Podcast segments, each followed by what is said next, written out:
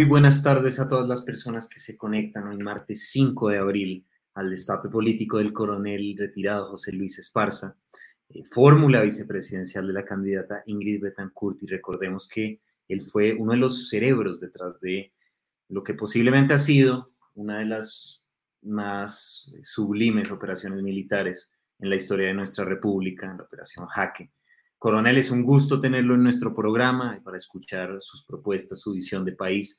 Eh, ¿Qué es lo que ustedes como, equipo tienen para ofrecer, no solo para los jóvenes, sino para todas las personas que, que quieren construir un mejor país, eh, fortalecer las instituciones, brindar más y mejores oportunidades para, para todas las personas y, obviamente, fortalecer la seguridad de la nación?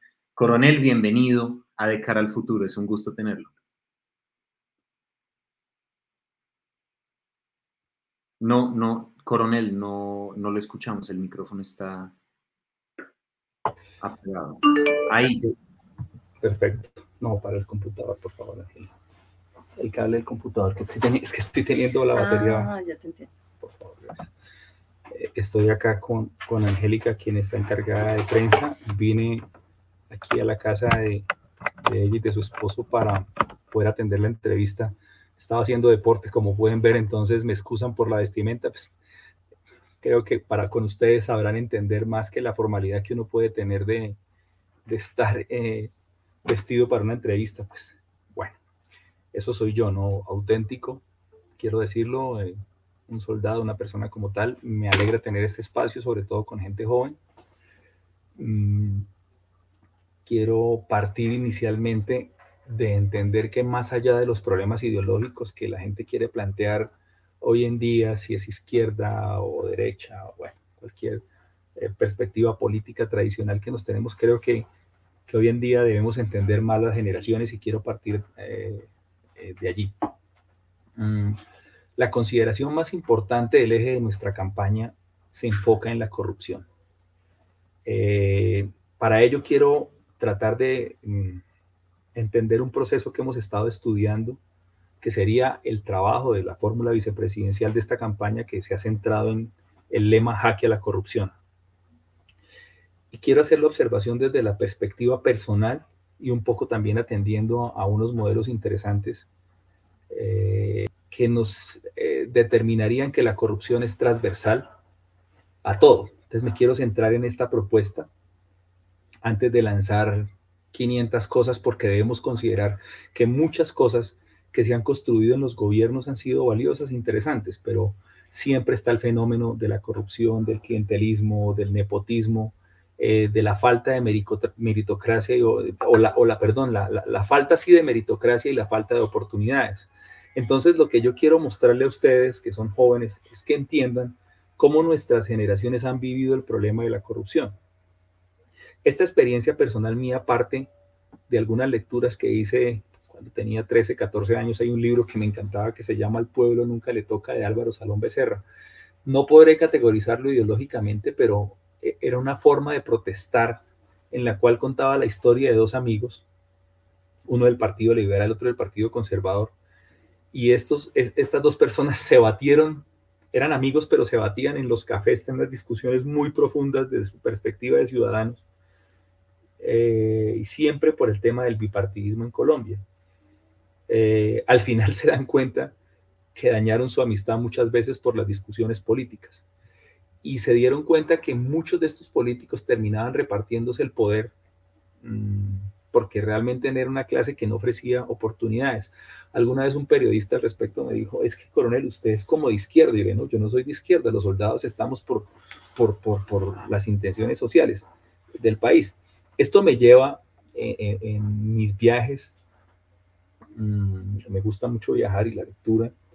Eh, me he gastado el dinero que me da la fuerza, la fuerza me ha sacado al exterior a estudiar y he aprovechado la oportunidad para tratar de aprender otros idiomas y, y para conectarme con el mundo porque parto de esa experiencia. Aquí voy también a otra cosa personal. El, el, punto también nace cuando uno muchas veces en las operaciones en regiones se encontraba después de 5, 6, 7 años las mismas regiones con unos fenómenos. Entonces nosotros nos decíamos los soldados internamente, sin, atendiendo a, a, lo que nos determina la democracia, de no poder participar en cuestiones políticas, uno muchas veces decía, oiga, pero esta región está jodida, la solución que mandan son tropas, cuando realmente los problemas son otros. Siempre me, me interesó la historia del señor general eh, Navas Pardo, que estuvo en la junta militar del gobierno Rojas Pinilla. Eh, él fue comandante general de las fuerzas militares y en unas discusiones con Guillermo León Valencia, él se fue a mirar los modelos de Kolhoz en Israel y antes de atacar estas repúblicas independientes de las guerrillas, eh, él decía, creo que la solución aquí no es solamente el plano militar, sino que hay una, hay una circunstancia social que debemos atender primero antes de emplear las tropas. Y esto viene a sucesos del pasado. Eh. Ustedes hoy en día, los jóvenes, ven el Palacio de Justicia. En mi época se mostraba la masacre de las bananeras, pero siempre bajo un tinte de ideologías. Realmente hay razones. Yo leí el libro del general Vargas Cortés, que fue el oficial que enviaron allí en su momento, en ese momento general, al problema de las masacres de las bananeras y la incidencia de lo que pasó allí, que fue magnificada por, por, por, eh, por Gaitán en una denuncia que hizo al respecto y también por eh, posteriormente por García Márquez. A este momento no se sabe realmente cuántos muertos hubo. Entonces, muchas de las circunstancias se deben a la falta de oportunidades. Y todo esto lleva al enfoque de corrupción, vuelvo y retomo. Eh, hay un modelo interesantísimo que lo hice en esto que señalaba de los viajes y tuve la oportunidad de estudiar con un, oficial de Singapur y me pareció interesantísimo el modelo eh, de Lee Kuan Yew, que es casi que su padre fundador de, de, de, de Singapur, que pasa de ser un puerto del siglo XIX y se convierte en una persona que realmente genera el enfoque contra la corrupción, aunque en Singapur se presenta una serie de violaciones de la libertad de prensa, los derechos humanos, pero su modelo es absolutamente interesante y aquí viene la pregunta específica del plan de gobierno. Ellos generaron un trabajo muy fuerte en cara a solucionar el problema con una reforma de justicia, a volverla transparente generaron una circunstancia importante hacia el tema de la educación de alta calidad y, de paso, que los empleos se ocupasen por la meritocracia. En Colombia pasa mucho que tienes contactos, que quienes amigo de. Inclusive, la OCDE tiene un índice de medición del salto social, que es una teoría del premio Nobel de Economía Stiglitz, y Stiglitz plantea que medir los países por el rendimiento de su Producto Interno Bruto no es valioso desde el punto de vista del crecimiento social, sino que tiene que verse es desde la perspectiva, o más bien desde el valor que da el salto, eh, eh, el salto de las generaciones de inclusión. Y Colombia, ustedes saben que el índice de Gini también pues, nos tiene unos márgenes muy por debajo eh, de la inclusión social y los problemas de diferencias que están acompañados de otras cosas.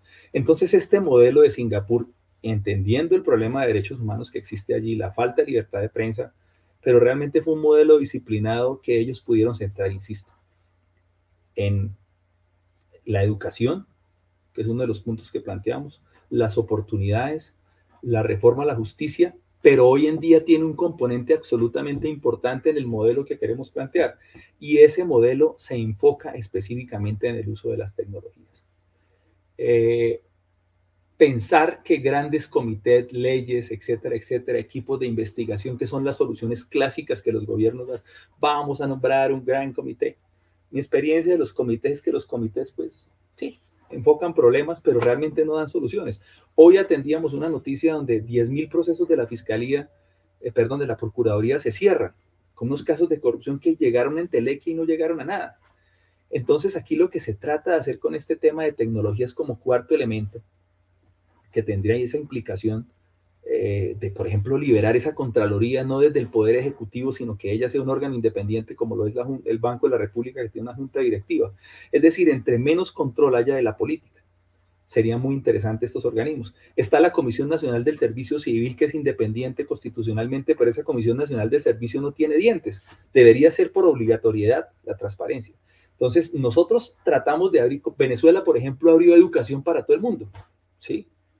Lo mismo pasa en Cuba. Entonces, toda esta gente se jacta de ofrecer sistemas de, de mejorar la educación, gratuidad, pero es que la educación necesita altos índices de calidad. Y el, moreno, el modelo de Singapur es bien interesante porque, claro, ha generado unos problemas terribles en Singapur. Me decía mi compañero, genera un estrés, produce suicidios.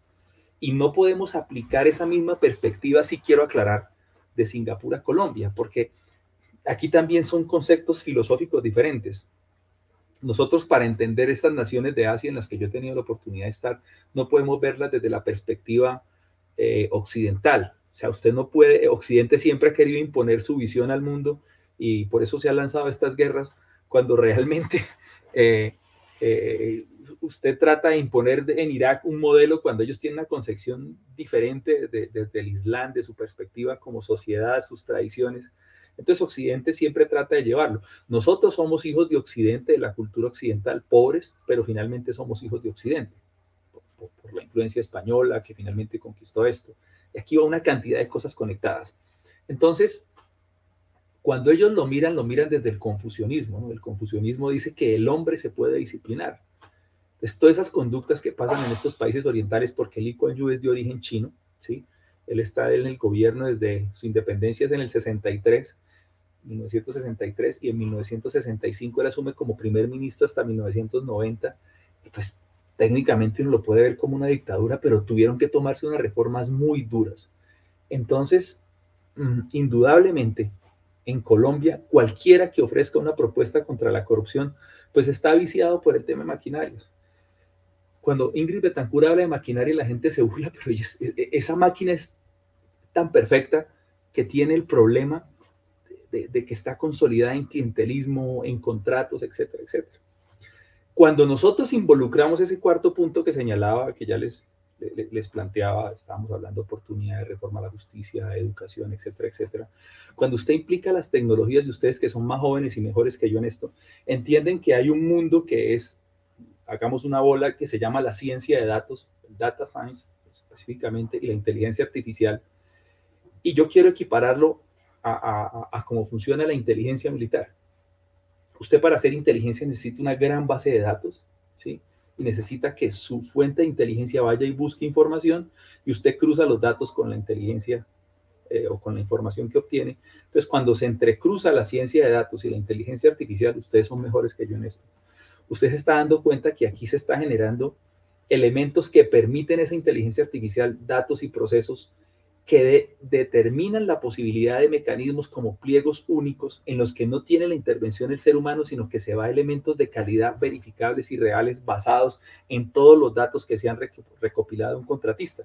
Entonces aquí el contratista no va a venir a salir a dedo, sino que es producto de la selección de las máquinas. Bueno, hablarán algunos, no, es que las máquinas se van a apoderar del mundo. No, esto, esto, eh, eh, esto, esto son tecnologías muy valiosas que implican inclusive que hoy el elemento de la poligrafía ha avanzado al iris a entender si el funcionario es o no con una predicción mucho más importante. Se puede hacer predicción del funcionario basado en, específicamente sus, sus, cualidades de vida. Entonces, la ciencia de datos está rodeada por un sistema que lo protege, que es el blockchain, que ustedes saben que es el mecanismo importante para las criptomonedas y demás. Es lo que genera la transacción de monedas. Entonces, si nosotros metemos ese nuevo elemento, que es tratar de volvernos un gobierno digital que será muy fácil para ustedes los jóvenes, pero será muy difícil para nosotros los de mayor, las generaciones más viejas. Hacer un trámite en la web es complicado porque hoy en día, lamentablemente, en Colombia, si había todavía ciertos índices de analfabetismo, el analfabetismo digital es mucho mayor. Me he centrado, hasta el momento quiero resumir, en un poco lo que vi en mi carrera y un poco lo que he visto en mi experiencia en el exterior algunos amigos europeos me dicen, oye, ¿por qué tú, que me están siguiendo, me dicen, ¿por qué tu campaña? Que hay un libro interesante para, siempre será un libro interesante, Leviatán, que es como ese gran imperio, es un, texto político importantísimo. Me dicen mis amigos europeos, oye, ustedes en Colombia, ¿por qué hablan de la corrupción en las campañas? Pues, eh, eh, claro, ellos no tienen mucho mundo, son soldados, eh, bueno, en fin, y, y pues están concentrados en los problemas de sus países y me dicen, eh, ¿cómo es que un tipo, una persona en Colombia, su campaña tiene que centrarse en la corrupción como eje? Yo le dije, porque es que esa es la vivencia del país. Y nosotros entendemos que hoy en día este tipo de cosas, los problemas de racismo, de discriminación, están siendo explotados fundamentalmente por, por, no estoy satanizando a la izquierda, pero una concepción de izquierda nueva que está planteada por una persona que se llama Antonio Gramsci, que habla de la superestructura y evoluciona lo que planteaba Carlos Marx. Y, no, no, quiero satanizarlo, o sea, el libre ejercicio de la democracia es importante, pero, pero entonces están cogiendo todas esas causas y las llevan a un nivel. En el debate pasado yo, yo trataba de decir, pues, en la campaña no hay no hay, eh, no hay racismo, pero yo me refería a la campaña política en sí, porque esa era la pregunta de Vicky Dávila. Yo estaba hablando, no hay racismo porque hay cuatro o cinco candidatos vicepresidenciales que son afrodescendientes. No puedo verlo desde esa perspectiva. Ahora, que los generadores de opinión, que Marvel diga, que Bolívar defendiendo a, Francia Márquez, digan otra cosa. Ahora uno, uno plantea lo siguiente. Eh, el departamento del Chocó no es gobernado por blancos ¿sí? Allá hay un gobierno, pues, de la gente del Chocó. Y otras interpretaciones que me da, por ejemplo, el candidato, perdone que entre este tema, pero me encanta aclararlo porque me han preguntado mucho, el candidato de Sergio Fajardo, el doctor Murillo, Luis Gilberto Murillo, empieza la discusión, es que usted tiene que saber qué hace a, a, al almirante Padilla lo mandó a fusilar Bolívar eh, por negro. Entonces, ¿cómo nos van a meter esos cuentos? Yo le decía después del debate, Luis Guillermo, te lo voy a sacar en otro debate, pero es una mentira, él lo fusilan porque lo meten en la conspiración septembrina. Entonces, no me vengas con esas historias y es esa tergiversación de historias y es este movimiento woke también que está en Estados Unidos, en las clases intelectuales norteamericanas que han hecho las protestas en Estados Unidos, la deuda histórica, etcétera, etcétera. Yo, yo, yo, yo el racismo en las fuerzas militares no lo he vivido. Se me olvidó decir algo yo le iba a decir, y no lo dije, yo le oiga, ¿y usted de qué ascendencia cree que es el actual comandante del ejército? El, señor comandante del ejército actual es un cartagenero, y pues usted en el ejército le dicen el negro zapateiro, pues si le dicen el negro zapateiro. Ahora, que él está viviendo en Bogotá, pues o sea, usted cuando vive en Bogotá se vuelve más blanco, pero si usted lo deja viviendo en Cartagena, créame que, que usted está viendo, entonces esos temas del ejército, y ahí voy a lo de la OCDE con esos índices de inclusión, yo creo que el, sector defensa de la fuerza pública es donde la gente puede dar ese salto eh, social, porque es que yo soy un hijo de un profesor, de, un docente tecnológico eh, en el área tecnológica y soy hijo de una empleada bancaria, me crié en un pueblo de niño que se llama Matanza, que está por ahí olvidado, nadie sabe el nombre de ese pueblo. Mi papá me sacó de allá dijo, mijo, usted tiene que salir, no se puede quedar allá al lado de su mamá eh, vengas a estudiar conmigo. Entonces, pues el ejército ofrece oportunidades de crecer socialmente, ¿sí? Pues, yo, todos mis compañeros que hoy en día son brigadieres generales, pues, o los, el, el, extracto social de ellos es, es, es otra cosa. Entonces, me he centrado específicamente en el tema de la corrupción porque el eje de la campaña, unas campañas políticas no pueden ofrecer tantas cosas. Todo el mundo discute qué pena me, estoy sintiendo, sentando aquí, me siento en la informalidad de, verlos a ustedes, me permite sentarme así. Entonces, yo digo, pero es que ahorita hay muchas cosas que en gobierno funcionan, hay planes interesantes. Mire, la alcaldesa de Bogotá dice, el presidente Duque es el que más inversión le ha hecho eh, a la ciudad. Entonces ese tema, yo no soy un político, pero cuando uno ve en la política ese fenómeno que a veces tenemos los militares, por ejemplo, del adanismo, le llamamos nosotros, nos llegamos a un batallón y yo, aquí no había nada, y yo hice esto. Hombre, hay gente que ha hecho, ha hecho una labor importantísima. Y aquí vuelvo y retomo el tema de Singapur. Singapur le apostó a la gente. Singapur le apostó a la educación de la gente, a las, a las páginas, a las pequeñas inversiones. Eh, por ejemplo, en la campaña, aquí se desprende otra cosa interesante, con Ingrid Betancourt, que es la única mujer, pienso yo que podemos darle una oportunidad a la mujer. Y ella es una mujer que no está mezclada con temas de corrupción. Ni ella ni yo eh, tenemos problemas de corrupción. Para hablar de corrupción en una campaña hay que tener autoridad y estatura moral. Usted no puede llegar a hablar de corrupción porque está de moda, porque es un jingle, por decirle así, que pega súper bien, ¿sí? Y sacar la canción de la corrupción. Hombre, eso necesita no haber sido corrupto para poder hablar de ello. Porque si no usted sale con decir, ve, vamos a, yo veo una campaña, no les voy a decir cuál, vamos a incrementar las leyes y las penas. Hombre, eso es una farsa. Entonces, a mí me preguntan, ¿y usted qué va a hacer de vicepresidente? El vicepresidente no hace nada. Y yo cito algo, lo quiero repetir acá, que eh, la historia de los vicepresidentes está marcada de corrupción. El primer vicepresidente, Antonio Sea, lo mandan después de, la, de, de, las guerras de independencia. Inglaterra en sus intereses era una potencia y quería meterse en todo lado. Trató de conquistarnos, ustedes lo saben, el Cartagena, Blas de Lezo, la Armada inglesa pues Inglaterra nos apoyó muchísimo y, hay que entender que nosotros también somos hijos de la piratería que existía en el Caribe por el tema del contrabando, bueno, piratería, filibusterismo, bucaneros, eh, son como las categorías de la y, piratas, que son las categorías, y pues muchos de ellos nos contrabandearon armas, los ingleses apoyaban la piratería, entonces se van a Inglaterra, traen un empréstito de dos millones de libras esterlinas y se desaparece la tercera parte. O sea, el tipo trae la tercera parte de la plata o, enredos, el crédito fue muy alto, o sea, un crédito altísimo lo que consiguió, la negociación que hizo fue muy alta y pues finalmente la historia lo condenó por temas de, corrupción. Entonces, eh, ahí empieza la historia de los vicepresidentes. Eh, pero yo quisiera, le, le, he dicho a Ingrid, yo me, yo me plegué a Ingrid por tres razones. La primera, porque yo había salido recientemente de la fuerza y esto me reivindica como persona. Doy la cara, salí en medio de curso general, pues a ver, ¿dónde está lo que yo hice de malo? Segundo, porque pues yo he construido una amistad con Ingrid, considero una mujer guerrera, en los años 90 ustedes no la conocen mucho, pero ella era una mujer eh, con un carisma anticorrupción. Perdóneme que me esté centrando solo en este tema de la corrupción, pero es que quiero que entiendan, por favor, que usted no puede ofrecer en nada más si no derrotamos este mal. Mire, esto es tan jodido la política que amigos míos me dicen, venga, yo lo voy a apoyar acá, y sectores, ¿no? Me dicen, yo lo voy a apoyar acá, pero ¿usted con quién se va a aliar? Y si usted gana, ¿qué recibiría un ministerio y qué me da a mí?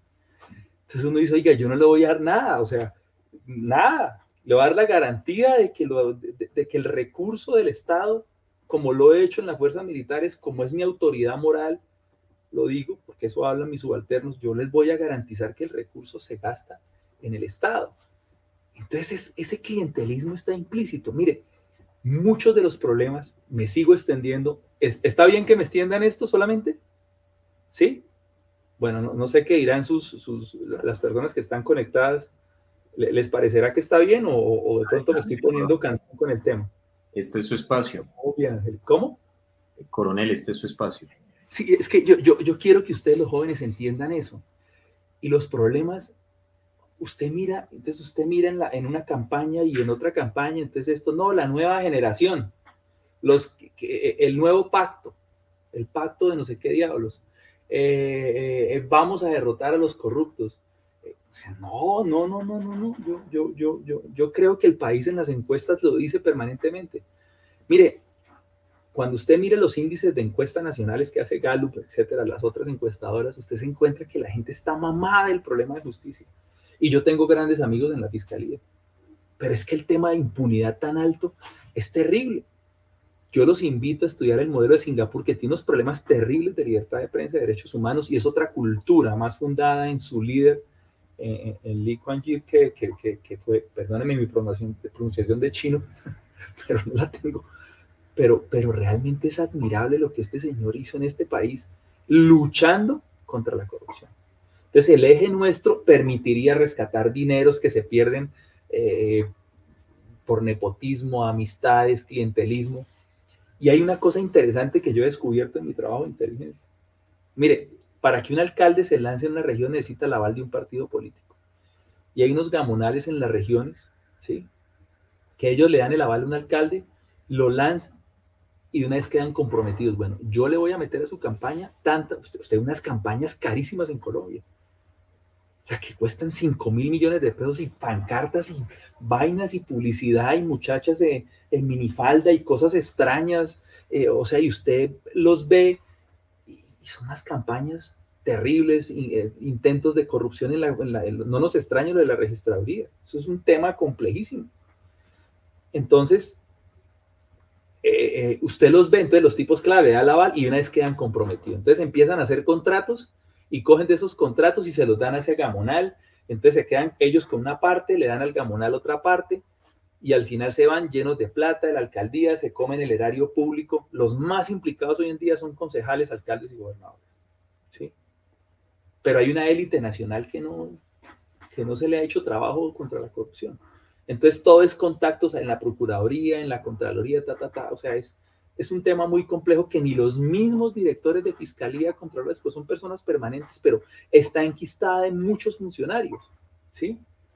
Y cuando se llega a esto, entonces el tipo se va, le abren investigaciones porque dejan tan mal las cosas, pero también lo agarran entre abogados que le esquirlan la plata y fiscales que, terminan investigándolo. Yo no sé cómo es la cosa ahí, pero ahí no hay, no todo es transparente, tanto el que investiga como el que defiende, ¿sí? Y los tipos terminan en la ruina. Mire usted lo de la fuga de, este, de, este, de este bandido de la Mayumba de la cárcel, ¿sí? Entonces, los guardias, me imagino, le dijeron, mire, le vamos a dar tanta plata. Y el tipo dice, pues sí, me gasto tanto en abogados, ta, ta, ta, tal cosa, me voy, pago tanto tiempo y ya el índice más o menos, o, el promedio de varios años que he investigado cifras, muestra que de los casos de corrupción el 50% quedan impunes. Eh, un 25% terminan en casa por cárcel. O sea, y las condenas son 22 meses. Entonces imagínense, me robo 7 mil millones, ¿sí? Y que me queden 2 mil, me gasté 5 mil en darle a este, y eso, y conozco alcaldes por doquier, algunos eh, por ejemplo, Tumaco, eh, perdón, Buenaventura, conozco un par de casos, veníamos de allá ahora y, y, hay un alcalde que está haciendo, que ganó mucho dinero, que andaba con bolsos de, y, le daba dinero a la gente en la calle, a sus partidarios, y Ortica está haciendo rifas para sobrevivir. No doy nombres. Entonces, yo pienso que tenemos que salir de ese mal. Y eso es el, la yo le había dado las tres cosas de Ingrid. La posición que me da como miembro de las fuerzas militares. En segundo lugar, la, la posibilidad de, pues, mostrar una figura. Ningún partido había puesto un militar en la historia de Colombia, ni siquiera el ministro de Defensa, un militar retirado, que esa debe ser una tecnocracia, por ejemplo.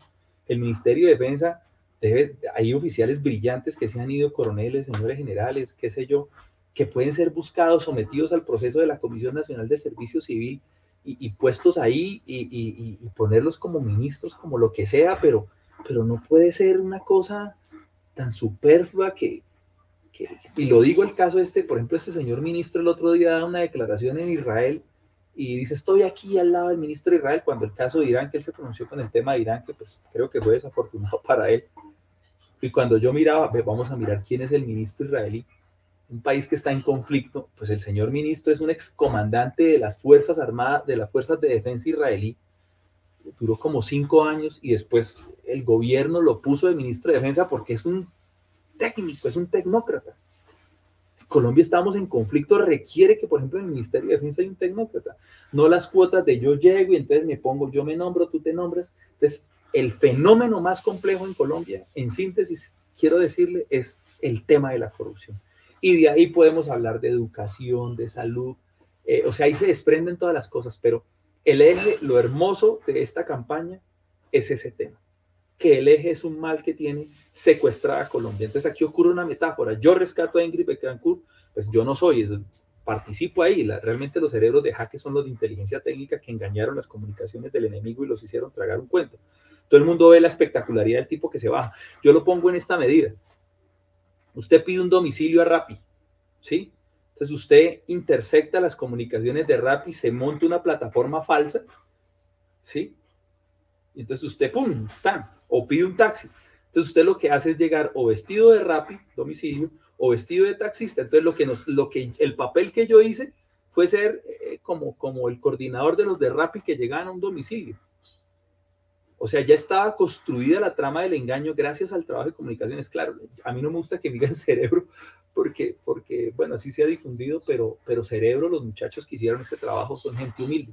Pero entonces aquí salen cosas, sale por ejemplo este tipo Guillén, es que es doloroso también, centrémonos en el tema de hacking la política.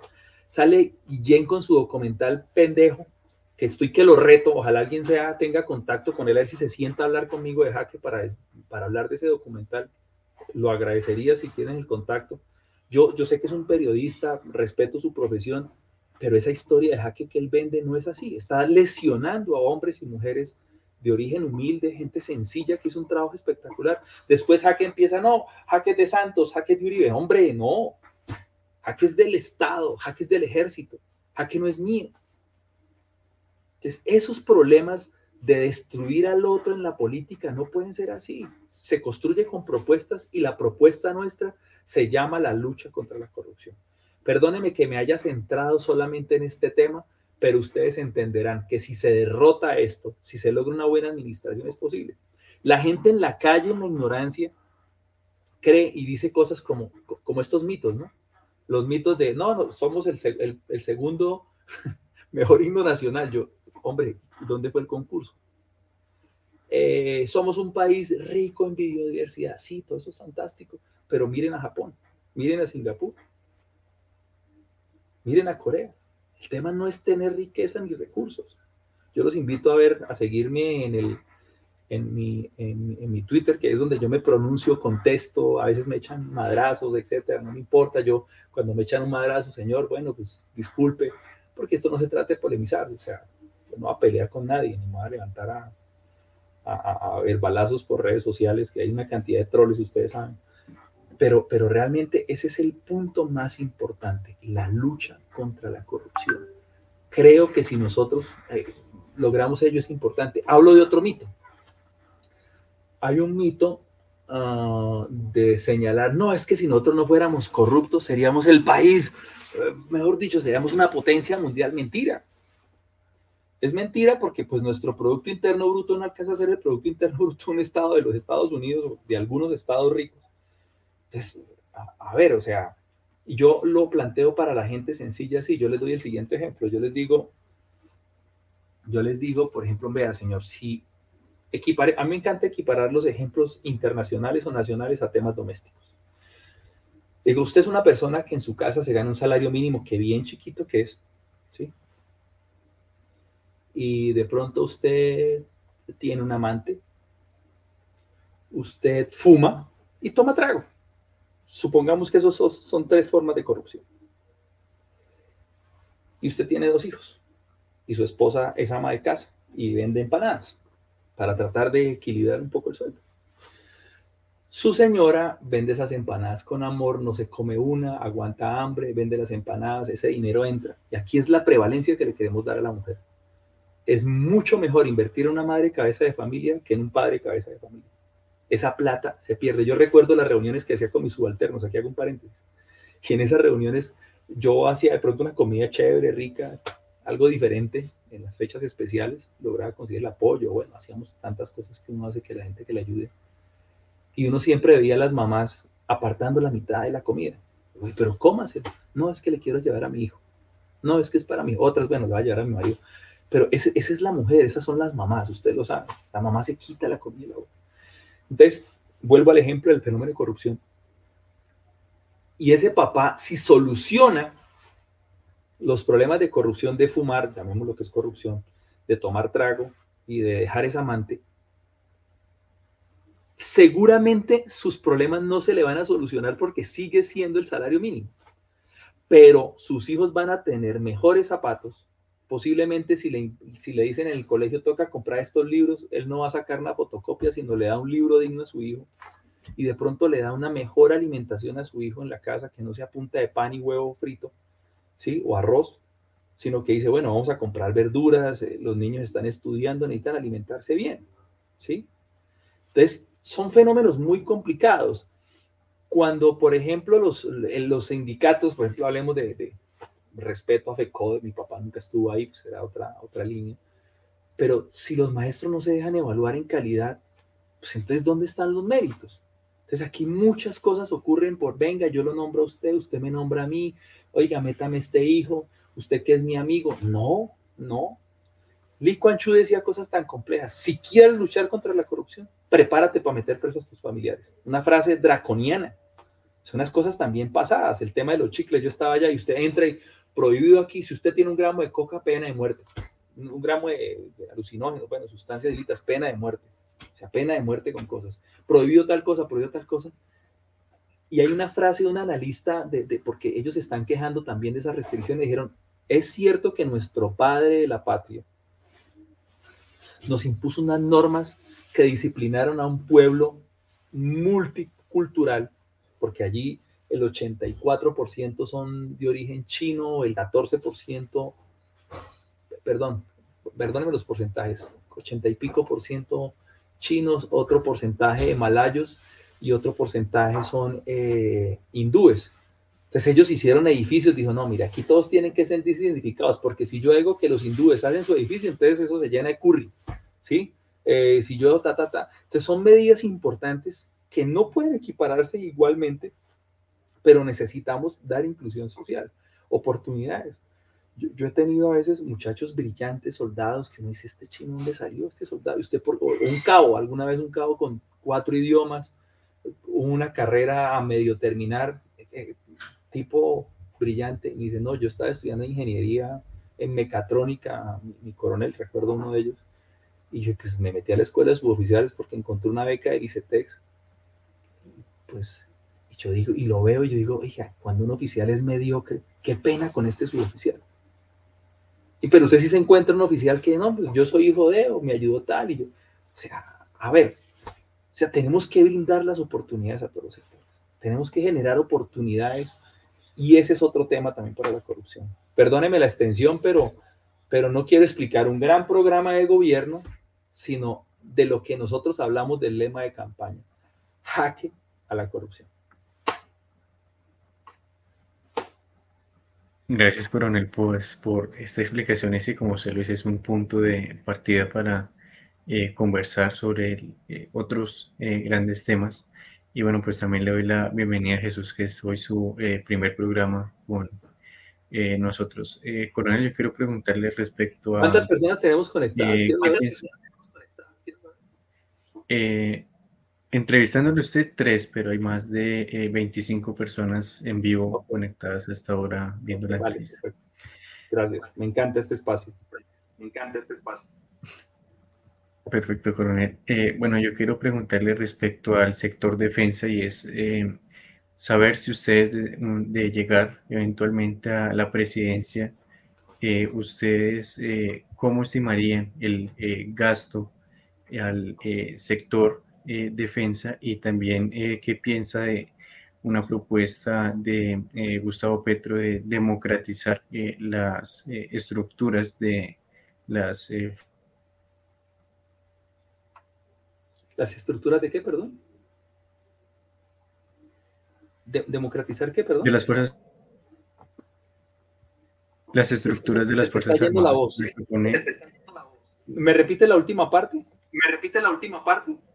Eh, ¿Qué piensas de la eh, propuesta de Gustavo Petro de democratizar eh, las estructuras de las fuerzas militares y promover cada vez más el ascenso a... Ya, yo, pienso que, bueno, en el tema de defensa nosotros tenemos el, el segundo reglón de presupuesto, es muy alto, obviamente. Este es el viejo problema de la economía, cañones o mantequilla es una, los invito, no voy a explicarlo, pero invito, los invito a que lo vean. Los temas de defensa y seguridad para una nación de estas son supremamente importantes. Eh, el gasto de defensa pues, ocupa un 8.3% del Producto Interno Bruto más o menos. Eh, para este 2022 asciende casi a 42, 43 millones de pesos. Es bastante alto, ¿sí? Pero mucho de ese gasto se va en el pago de sueldos de retiro y, en, la, en, la, nómina, ¿no? Y en gastos de funcionamiento e inversión, pues es otro porcentaje menor, muy menor, obviamente. Pero nosotros no podemos desenfocarnos del tema de la defensa. ¿Qué tenemos planteado nosotros?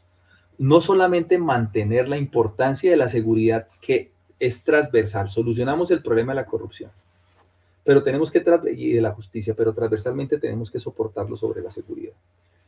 La seguridad es importante para Colombia más en lo implícito del narcotráfico, que es lo que está generando el conflicto. Usted no puede observar que grupos subversivos que se quedaron de las FARC, eh, las disidencias o el ELN nos vengan a decir ahora, no, es que nuestra causa es el comunismo, es mentira. Ahí hay otras causas mucho más complejas que están englobadas en ganancias económicas para los grupos. Eh, el narcotráfico corrompió esa filosofía de las FARC que tenía, de, del movimiento campesino que se lanzó a la lucha.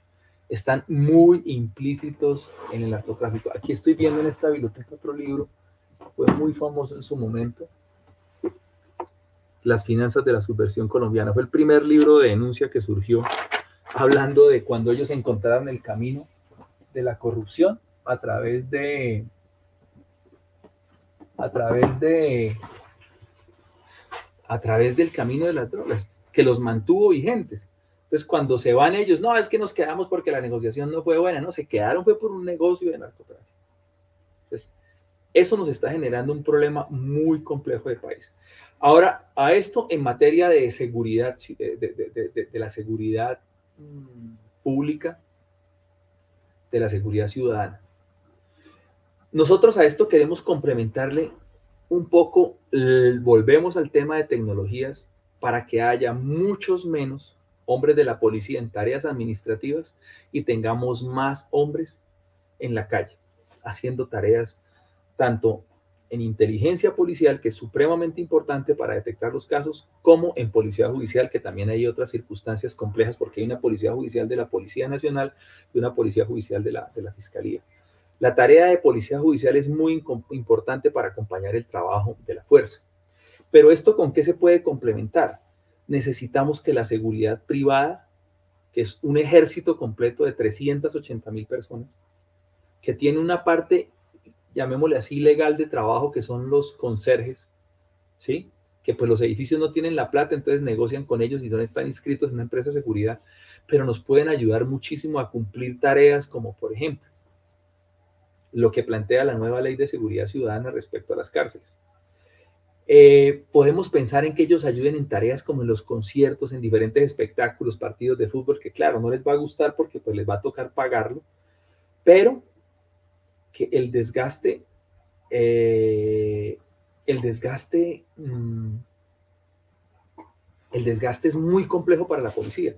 Alguna vez yo fui a dar una clase, la, me pidieron, yo estaba en memoria histórica, el conflicto y fui a la policía, y llegué a la clase y había a la escuela, a una escuela de policía, y, me encontraba con una cosa compleja que no pasaba en el ejército, que los policías hacen cursos y siguen en el servicio. Yo decía, terrible esto, terrible, esto no puede pasar. Entonces, claro, yo llegué a dictar la clase, creo que mi clase era muy buena sobre memoria histórica y el 60% de la gente dormía, se me acerca el mayor que me había invitado, el señor teniente coronel que me había invitado, dice mi coronel, qué pena, lo que pasa es que los muchachos estaban de servicio de estadio. Y yo le dije, pero ¿cómo así que de servicio de estadio? O bueno, como le llamen ellos. Yo sí es que anoche había un partido de millonarios con no sé quién, con qué equipo, entonces trasnocharon, les tocó trasnochar y hubo revueltas y hubo peleas. Entonces uno decía, ¿cómo se desgasta la policía en esas tareas? Entonces hay cosas que la seguridad privada quiere, claro, la seguridad privada también tiene necesidades. Los guardas se trasnochan, habrá que pensar en un poquito en el sistema pensional, en las garantías desde el punto de vista mm, eh, de materia, sí, pensional y, otros temas de un guardia de seguridad desgastado, trasnochando, etcétera, etcétera. Hay que pensar en ello, pero también pueden suplir muchas cosas, ¿sí? Eh, la seguridad privada nos podría ayudar a suplir muchas tareas policiales para enfocar en las regiones este tema de la defensa. Usted podría darse el lujo de sacar de Boyacá un batallón del ejército que usted podría emplear en otras regiones. ¿Sí? Pero todo esto, es que todo esto es tan sistémico que si esto no va asociado a un trabajo con la fiscalía, con esa reforma judicial que se plantea, que es de fondo, pues, ¿qué hace usted, el policía, capturando 50 veces a un delincuente? ¿Sí? O toda esa cantidad de impunidad que existe en Colombia, que yo no estoy acusando a la rama, pero que sí debería darnos más resultados. Ni nadie en las campañas habla del tema judicial. ¿Por qué no hablan? Porque les conviene que se quede así para otros temas de otra índole? ¿Por qué no se trabaja en esa reforma para que la justicia sea más eficiente? Porque necesitamos la justicia eh, desde esa perspectiva y nadie puede negar cuando usted habla de índices de impunidad. Entonces todo el mundo habla de capturas, capturas y capturado el primero, segundo, tercero, cuarto, quinto, pero vaya usted, mire a ver si eso terminó en una condena. Entonces, el tema de, ahora, ese es el tema de seguridad y el tema que está asociado mucho también a, este, a, esta, a, este, a esta circunstancia de la, de, la, de la justicia, pero también ahí encuentro este problema de corrupción. Hay problemas de corrupción por sobornos, por, por, temas de, de toda índole, o sea, pero sin embargo la gente cree que es que las fuerzas militares son muy corruptas o la, y la policía, pero no. Ellos tienen un sistema que se llama contrainteligencia. Ese sistema de contrainteligencia es muy clave porque es el mismo que permite que la institución, la institución se depure a través de lo que en las películas llaman, ustedes ven el tema de asuntos internos, las investigaciones internas de, de las mismas fuerzas policiales que usted ve en cine, aquí se llaman contrainteligencia y sacan mucha gente con problemas. Y hay unas facultades especiales que se llaman facultades discrecionales, pero también está eh, eh, el retiro, lo que me pasó a mí, la forma como yo salí, que es el llamado a calificar servicios que hay una justificación y las sentencias de la Corte lo amparan, pero también se hacen muchos juegos de poder ahí. Ahí hay unos juegos de poder terribles, que hoy en día los puedo decir, porque estoy en la política. Entonces, esos, esos efectos, ese, tipo de, de, esas legislaciones y esas facultades se utilizan para sacar enemigos, etcétera, etcétera, para desplazar gente. Eso, eso es un tema que hay que solucionar, porque es una forma de, es una forma de corrupción. Entonces, vean ustedes, otra vez aparece la palabra corrupción. La palabra corrupción, por donde usted se meta, aparece. Eh, el Estado está capturado por la corrupción. Ahora, vayamos a lo que usted plantea sobre, sobre el tema de, Petro. Yo creo que el señor Petro tiene una ignorancia terrible de lo que pasa en la fuerza militar. Eh, habla de que no hay educación. Sí hay un sistema de educación. Eh, pienso que debe haber oportunidad para más gente. Ya se han ofrecido cantidad de posibilidades. El ICETEX presta recursos. Muchos de los estudiantes de las escuelas de oficiales están soportados por ICETEX lo quieren vender como la oligarquía de los oficiales. Yo no conozco el primer oficial de familia de plata. Si las familias de plata viven buscando a ver cómo sacan a su hijo de no pagar servicio militar, eso es un descaro. tenemos que equilibrar las cosas. Eh, el mejor ejemplo de Fuerzas Armadas tal vez los tiene la historia de la República Romana, antes de que fuese imperio. Hombre, para hacer carrera tenía que ir usted como legionario, eh, ya fuera plebeyo o, fuera patricio, pues los patricios eran los oficiales, sí. El plebeyo le tocaba el ser el legionario, pero el patricio le tocaba jugarse la vida y demostrar con ejemplo. O miren la carrera política de Julio César. Es un gran ejemplo de la República Romana, o sea, y Roma se vuelve nada ya en el imperio cuando ya su gente no quiere ir a batallar porque está disfrutando los beneficios de haber construido imperio y entonces terminaron fue contratando mercenarios, trayendo tropas bárbaras, etcétera, etcétera, como le llamaban ellos, germanos, galos, etcétera, etcétera. Y terminaron, pues, a ver, ¿en qué terminaron? Siendo destruidos por un fenómeno de migración que se convirtió en una invasión de los visigodos. Y terminaron tomándose Roma, acabando con el imperio romano de Occidente. Y bueno, el Oriente sobrevivió por otras circunstancias, pero, pero yo pienso que hay una ignorancia al respecto. Muchos de los hijos de militares son hijos de suboficiales y los suboficiales también son gente, son personas como nosotros, de familias que no son tan pudientes. Entonces yo pienso que hay una falta de información y eso le está metiendo un poco de lucha de clases ahí. Ahí encuentra unos personajes que están con Petro, militares, pero, pero cuando usted mira los oficiales son corruptos, los generales, los coroneles, Hombre, corrupción hay desde soldado hasta arriba. Lo que pasa es que es terrible cuando usted la ve en el caso de, un general, ¿no? Pues eso es mucho más complejo. Es como la iglesia que el papa sea corrupto, o sea pedófilo, o el cardenal. Pues es terrible. Sí, el, caso es mucho más complejo, pero hay un sistema de denuncias dentro de la fuerza pública. Entonces yo pienso que a este señor Petro le falta mucho conocer, está metiendo la lucha de clases a una cosa que, con la que no se puede jugar. Pero también aquí la política no puede meterse en las fuerzas militares. Me encantan los casos de Estados Unidos. En Estados Unidos, eh, el, señor comandante, el jefe de Estado Mayor, general Mike, no recuerdo el apellido, pues se le paró a Trump. No, aquí no me manda usted a hacer un desfile en Washington.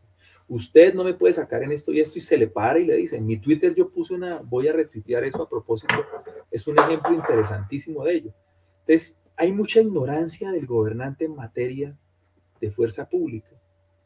Es más, yo he aprendido que en esto de las campañas, seis meses antes, es una cosa que estoy diciendo en el momento, la Comisión Nacional Electoral, el, eh, el CNE, perdón, eh, debería como que usted para presentarse aquí no es solamente con los requisitos ser colombiano, tata, mayor de edad, ta, ta, ta, sino que debería ser, bueno, usted se quiere lanzar una corporación pública, entonces me presento un examen. Claro que lamentablemente si ponemos exámenes, los exámenes se corrompen, ¿no? Volvemos al caso de la corrupción. ¿Sí? Entonces, ay, deme los exámenes para presentarlos, pero, pero debería ser un debate que cualquiera que se lance una campaña, oiga, usted conoce la Constitución, conoce la estructura del Estado, y ahí es, respondo esa segunda pregunta de una forma larga diciendo, yo creo que este señor tiene muchísima ignorancia de lo que son las fuerzas militares, entonces quiere llevar a una concepción que no es así. Por ejemplo, se reúne el Tequendama con unas personas allá, no sé cuántos, y les dice, les voy a subir el 25% de las asignaciones de retiro. Pero su secretario, uno de sus asesores económicos, el exsecretario de gobierno Murillo, dice, dice, no, eh, hay un dos regímenes especiales muy complejos que son la fuerza pública y los maestros. Entonces los mayores, habla ya de oficiales, de mayores en adelante están ganando mucho dinero. Entonces seguramente le va a quitar de mayores hacia arriba para complementarle a otros. Entonces, o sea, es una contradicción. ¿Sí? en este país los gobiernos necesitan la fuerza pública para muchas tareas, inclusive para la construcción de Estado todavía. Hay muchas carreteras que hacen las fuerzas militares. Las fuerzas militares hacen un papel importante. Sí hay que generar unos problemas de depuración. Creo que los falsos positivos, como se llama periodísticamente, fueron un mal complejísimo y por eso yo que ya dije, es muy jodido, deben haber error, quién sabe qué, no hay que investigar a fondo lo que pasó en el Putumayo con esos 11 civiles, que, esas 11 personas que murieron, están diciendo que son 11 civiles, pero, pero es una operación de una unidad élite como la, la, Brigada contra el Narcotráfico, el CONAT, que pues son, tropas muy especializadas, y, y, no nos están contando o, nos quieren eh, generar que es que eso fue una una masacre contra personas cuando realmente las guerrillas hoy en día no están usando uniformes, se están poniendo de civil. Y hay un tema ligado allá a narcotráfico. O sea, debemos ser conscientes de contar la verdad respecto a la fuerza pública. Y eh, se utiliza mucho el fenómeno ideológico eh, partidista eh, para satanizar a las fuerzas. Las fuerzas militares hoy en día van a, un cultivo de coca y salen expulsadas a garrote. ¿Y qué, lo que está pasando internamente es un problema de una criminalidad asociada a muchas cosas, a que los cultivos eh, sigan produciendo más. O sea, no, nos están. Y entonces eh, los derechos humanos son una condición fundamental de, las democracias, pero también se utilizan en favor de cosas que no son claras. Entonces es un problema que tenemos que tener la visión de país y no nos puede engañar con cosas que a ustedes los jóvenes le lancen por Instagram, por Facebook, por las redes que miran los jóvenes. O sea, hay mucha mentira. La desinformación es una cosa increíble que está desbordando el mundo. Y no solo ahora. Me leía un libro sobre fakes en Roma y en Roma se usaba la estrategia o la gran estrategia política de enlodar a otros y crear virtudes en los que no tenían virtudes. Entonces, estamos en un, un tema muy complejo y, creo que las campañas políticas no pueden estar comprometidas con nada como la nuestra.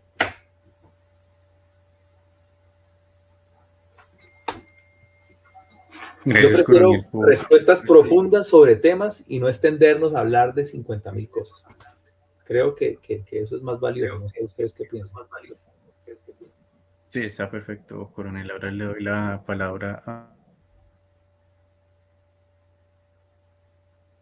Samuel, se te cortó.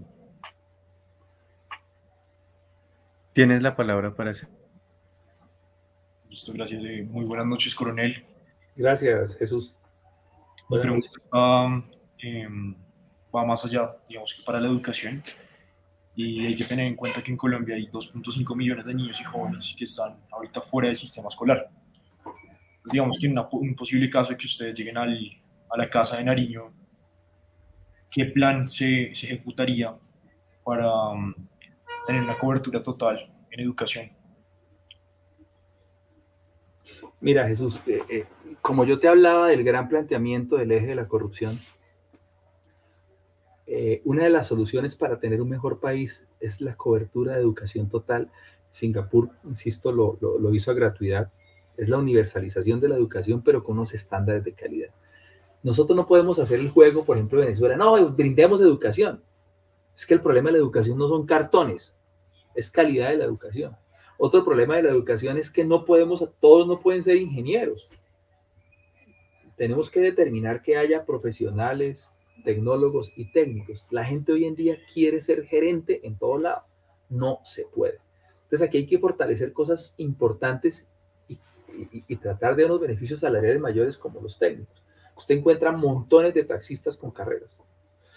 Pero cuando usted va a analizar por ejemplo, en derecho en Colombia hay montones de abogados y pues sí, el título de abogado, pero cuando usted va a mirar en el fondo, son cosas muy complejas. Me duele ese tema de, ser pilo paga, por ejemplo, el gobierno Santos, que es una cosa con una filosofía interesante. Yo no defiendo ni a Santos, en todos los gobiernos han tenido cosas interesantísimas y propuestas que inclusive encuentra usted en Petro, que encuentra en el centro, en la derecha. Hay propuestas bien interesantes. Pero la cobertura de la universalización de la educación es muy importante, fortalecer el ICETEX, pero tienen que ser cosas de calidad. También tenemos que darnos la pela en Colombia de la evaluación de docentes, de la calidad de los docentes. Aquí, con el respeto de ellos, pero hay gente que no es capaz en, la vida eh, productiva del país, entonces no voy a dar clases. No, no, no. Tenemos que rescatar la figura del docente, del maestro, de la filosofía tan importante que él tenía en la sociedad. Y esto no es aumentándole salarios, es teniendo unos controles. Eh, la palabra control suena terrible en estos tiempos, ¿no? Pero tenemos que propender por la calidad de la educación. Pero la calidad de la educación también parte de la necesidad de la gente que tenga. Aquí en Colombia la gente quiere tener cartones. Miremos el caso de la presidenta de la Cámara. Pues yo no sé cómo quede eso, pero terrible si ella compró la tesis o no. Entonces, ¿qué estaba buscando? ¿Un cartón? Yo estaba haciendo un curso de inglés con unas personas de la fuerza algún día y había unos, pues por la posición que estaba, no le paraban bolas y, oiga, como de, profesor, ¿qué va a preguntar y qué va a preguntar una presión? Y no le paraban bolas, no hacían trabajo. Y yo le decía, oiga, pero ¿para qué estudia inglés? Si va a hacer trampa en inglés, ¿usted cómo va a hacer trampa cuando le toque conversar con alguien? Es ridículo, ¿no? Si usted se pone a estudiar algo, pues, hombre, tiene que meterle el corazón y las ganas. Diplomas, pues usted necesita diplomas. Miren, muchos funcionarios corruptos compran los diplomas. Entonces, el tema de la educación, si tiene una universalidad, tiene que reforzar en temas de ICT, pero también tenemos que exigir la calidad de educación para después lograr la meritocracia en la elección de los cargos públicos en que las empresas tengan, tengan gente de calidad. Tenemos que generar también cultura, no podemos pedirle todo al Estado, regáleme, deme. O sea, el asistencialismo es terrible. Tenemos que generar la conciencia de la importancia de la educación, de la cobertura de la misma. Es, los regímenes en el pasado se sostenían teniendo pueblos analfabetas. Y eso no se puede negar en la historia. ¿Sí? es muy complejo el tema y yo pienso que la educación es un camino supremamente importante que requiere esos sistemas más enfocados no solamente a la cobertura, porque pues cobertura, para eso tenemos montones de, universidades de garaje y colegios que brindan eh, cartones. Uno de los soldados que estaba conmigo, yo le dije, oiga, ¿por qué no termina el bachillerato? No le gustaba estudiar en primera instancia. Y, y, pues lo, le, le, di el permiso para que lo hiciera, no terminó de estudiar cuando yo lo vi, dije, venga, lo acompañé en una clase de esas y realmente era una farsa, era una, una farsa total, ¿sí? Una absoluta farsa. Una calidad de educación terrible. El tema no es tener un cartón, tenemos que entender los ciudadanos que el problema no es un cartón, creo que la cobertura más allá de ello es la calidad de la educación. Hay otra, otra cosa supremamente importante y está en el proyecto de madres, es que todo se, todo se, se concatena. Cuando pensamos en madres cabezas de familia, estamos pensando en que los niños estén mejor alimentados. Sabemos que también los programas de alimentación, pero mi, otra vez, muchachos, la corrupción.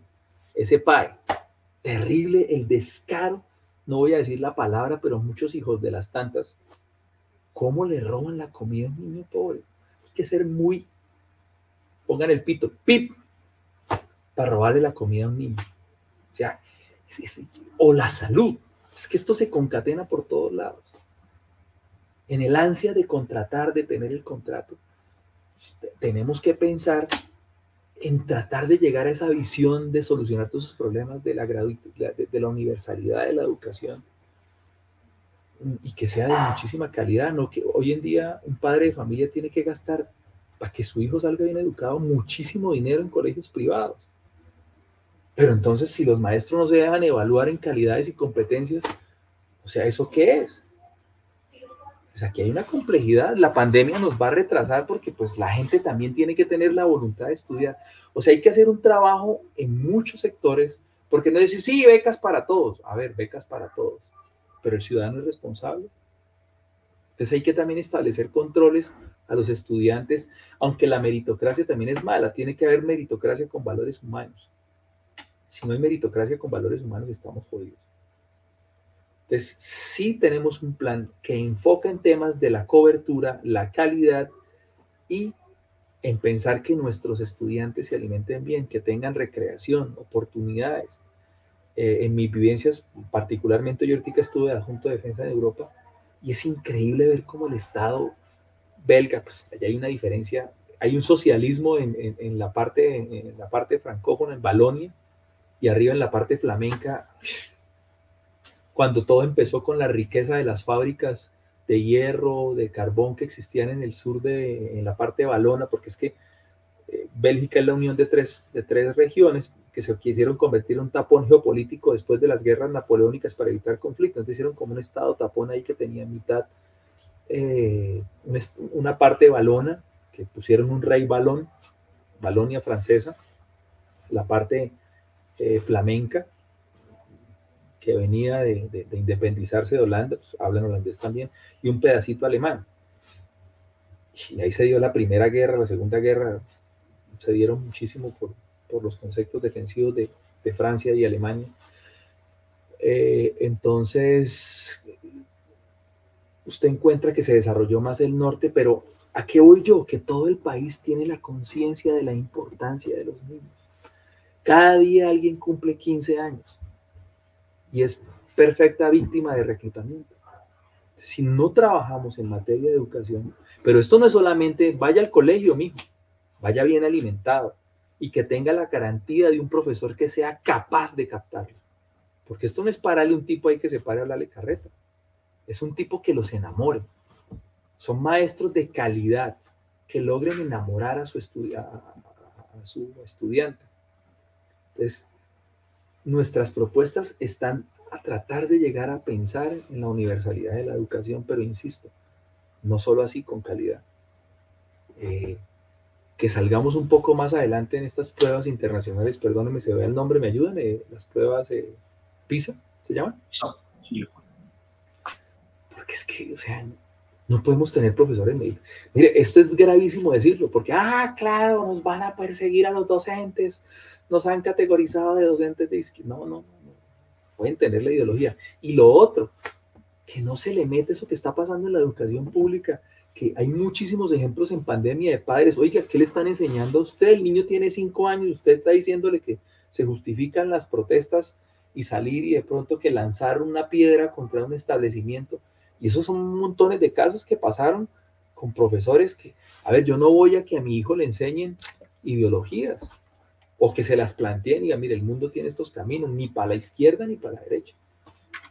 Es, que no, me lo ideologicen o no me construyan un proyecto desde la perspectiva granciana de Antonio Granci. Se ponen bravos, pero eso hay que decirlo. Eso en materia de educación. No sé si está suficiente, Jesús. Perfecto. Gracias. Me ha alargado mucho, pero hemos profundizado en temas, sobre todo yo quería profundizar en el tema de corrupción. Creo que, Samuel era, era importante. Yo, a mí me, miren, que no ganemos nada, que nos quedemos atrás, etcétera, etcétera. Pero que ustedes los jóvenes entiendan que hay que rescatar a Colombia de la, de la corrupción. Tenemos que darnos la gran batalla. Ahí me dicen, ¿y usted, vicepresidente, qué va a hacer? Algunos dicen, no, yo voy a hacer aquí salud, educación. Mentira no más combatir ese fenómeno de la corrupción eh, es casi que utópico en Colombia. Por eso me centré en esa propuesta.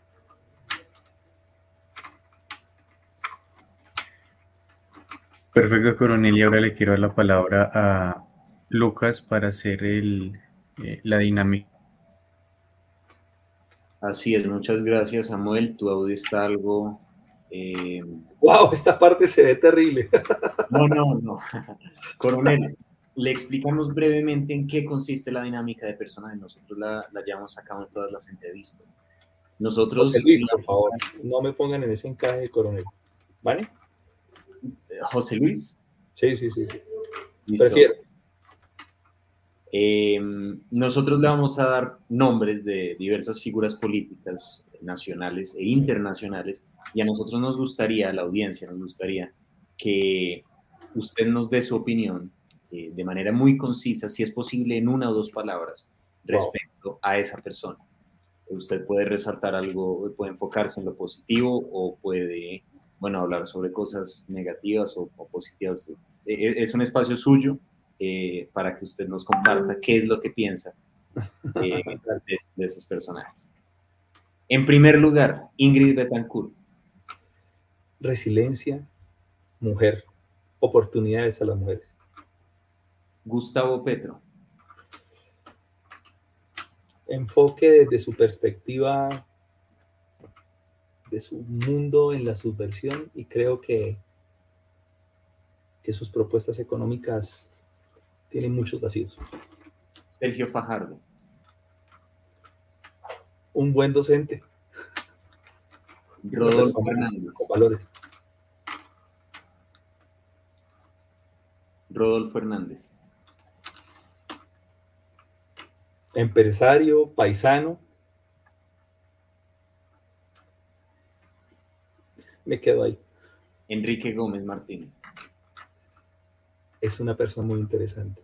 no lo tenía tan claro, pero escuchándolo me, me sorprende sus posiciones de país. John Milton Rodríguez. Confío en los cristianos. Mi ex esposa era cristiana y les encuentro muchos valores. Luis Pérez. qué día que sacó la bandera de la coca mostró que eso es una falta de seriedad política. sí, así es. Iván Duque. Un joven bien preparado, pero lamentablemente es muy complejo gobernar el país. Eh, o un joven, no, un señor bien preparado, pero con buenas intenciones, ¿no? generó muchas cosas con amistades, Juan Manuel Santos. Fue la última oportunidad de la derecha, le llamo yo. ¿Sí? Juan Manuel Santos. Político, político, político. Álvaro Uribe. Admiro su primer periodo, nos sacó de la confrontación. Debió haberse retirado a construir partido más a seguir en gobierno. Andrés lo, lo que hizo fue increíble. Sí. Andrés Pastrana. Los delfines. Plan Colombia. Interesantísimo el Plan Colombia. Fue un gran logro. Sí, completamente de acuerdo. Ernesto Samper. Tipo muy pilo. Demasiado liberal. Pero mezclado con el problema del proceso 8000 y eso lo mata. César Gaviria.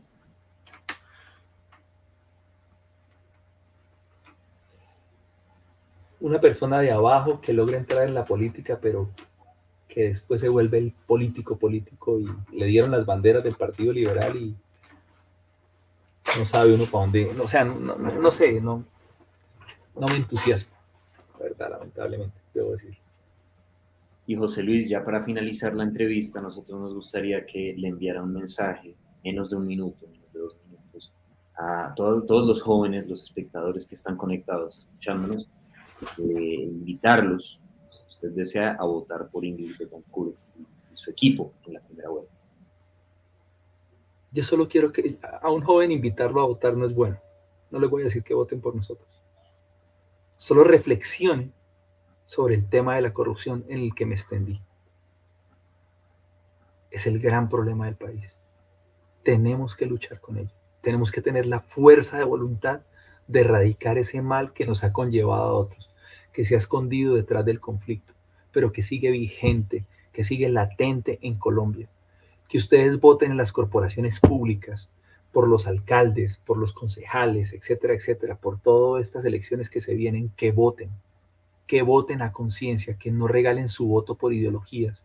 Ustedes no son ningunos bobitos, son una generación que nos tiene que reemplazar de todas nuestras prácticas. Necesitamos un país libre de la corrupción. Si quieren, voten por nuestra propuesta. Si nos hacen fuerte, eh, los votos de ustedes para llegar a plantear el tema de la corrupción nos harían un gran favor. Pero dejo a sus conciencias que no se dejen orientar por, por palabras, por cosas.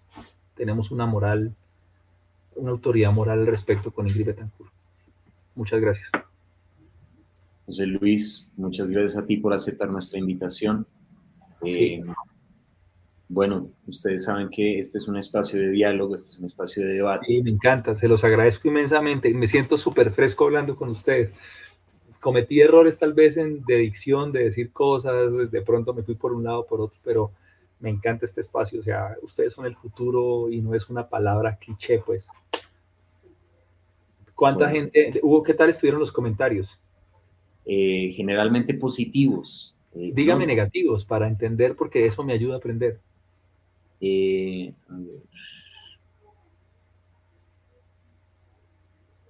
no, no, no encuentro ninguno negativo.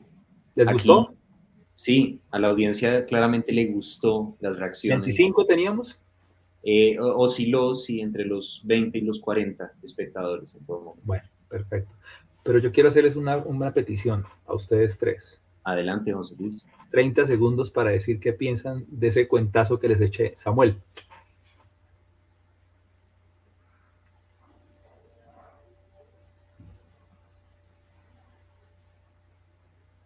Ah, Samuel está fallando un poco.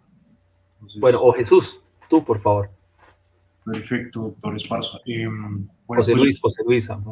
José Luis, perfecto. pues yo creo que una de las principales problemáticas de Colombia, sino la, la principal, es la corrupción. Entonces creo que sí, estoy muy de acuerdo con todo lo que usted plantea, principalmente educación. Mi papá es docente, es educador, entonces yo más que nadie, bueno, digamos, mi papá, mi familia más que nadie conoce eh, de raíz los problemas de la educación en Colombia y la corrupción es un problema gigante que tenemos que combatir para un país viable. ¿Y Samuel qué piensa de todo ese cuentazo mío? y de cansarlos, perdóneme por cansarlos. no, pues eh, más que una entrevista, fue un espacio de diálogo y también clase porque conocí mucho de, historia, de personajes históricos que no conocí, pues me pareció importante la, propuesta. No, pues lo había escuchado usted en el eh, debate de vicepresidentes, pero... No me gustó mucho el debate, me sentí nervioso, quiero decir, espero ser mejor en otro próximo. No, pero pues escucharlo acá más eh, fresco, más suelto y más sí, más libre, sin censura de, sus opiniones, fue bastante interesante. Gracias, Samuel. Lucas. José Luis, pues mira, eh, nosotros reiteramos que la mayoría de los integrantes de Cara al Futuro, me incluyo, somos de derecha, pero nosotros coincidimos en que, pues, a ver, la, moral, la moral es, es el pilar fundamental de cualquier sociedad. Y precisamente si nosotros logramos erradicar la corrupción, eh, a pesar de que tú mismo lo dijiste, hoy en día hay no, pues, maquinarias, no, no, pero es que eso, eso es real. Las, las maquinarias políticas, la corrupción, eso es un, flagelo importantísimo que nosotros tenemos que afrontar. La Contraloría dice que, o, decía, no, no sé si la cifra ha cambiado, que al año se pierden 50 billones de pesos por. La Fiscalía dice que 90. No, no, imagínate. Entonces, precisamente es un tema que nosotros sí tenemos que, que, tratar con, con, mucho cuidado. Eh, yo te agradezco, yo coincido con mi compañero Samuel en que estas charlas siempre sirven para aprender algo. Em, y en realidad, pues José Luis, me, me sorprende que tú estás bastante instruido en historia, en conceptos. Eres, eres, de hecho una de las pocas personas que hemos tenido en el programa en estos casi dos años eh, que llevamos entrevistando figuras, que menciona Antonio Gramsci. y es una figura importantísima para la política. Hay que estudiarlo muchísimo. Completamente de acuerdo. O sea, es, decirlo es complejo, pero, hombre, lo que estamos viviendo es una nueva forma de lo que planteó Gramsci. Tienes toda la razón. José Luis, yo te voy a pedir el favor de que no te desconectes eh, todavía. Aquí vamos a finalizar la, la transmisión y de paso agradecerle a todas las personas que estuvieron conectadas en el transcurso de la entrevista. Hay personas que estuvieron durante la totalidad, la hora y cuarto que estuvimos aquí, escuchando la, visión, el, plan de gobierno, las propuestas, los ejes principales. El eje principal, la corrupción. El eje principal, la lucha contra la corrupción del equipo de Ingrid y de José Luis. Eh, les agradecemos por su tiempo, esperamos que tengan una muy feliz noche con sus familias, con sus amigos una muy feliz semana. Quédense pendientes de nuestras redes, nos pueden seguir en De Cara al Futuro 2, todo pegado en Twitter, Facebook e Instagram principalmente. Quiero, quiero eh, decirles que por favor traten de seguirme en Twitter, les agradecería, me, me, interesa mucho crecer en, es arroba J mayúscula, L mayúscula, es la E de Esparza, complejo, ya lo he puesto más fácil, Esparza G. Los invito a, a, seguirme y de pronto a, a comentarme, me, me interesa crecer en esa red social. Claro que sí. Todos nuestros espectadores están invitados a seguirnos, a seguir a nuestro gran invitado y les deseamos una vez más de mi parte, de parte de José Luis y de parte del equipo de Cara al Futuro, mucha suerte, muchos éxitos y quédense pendientes de nuestras redes que se avecinan más eventos. Muchas gracias, muy feliz noche. Gracias por el tiempo.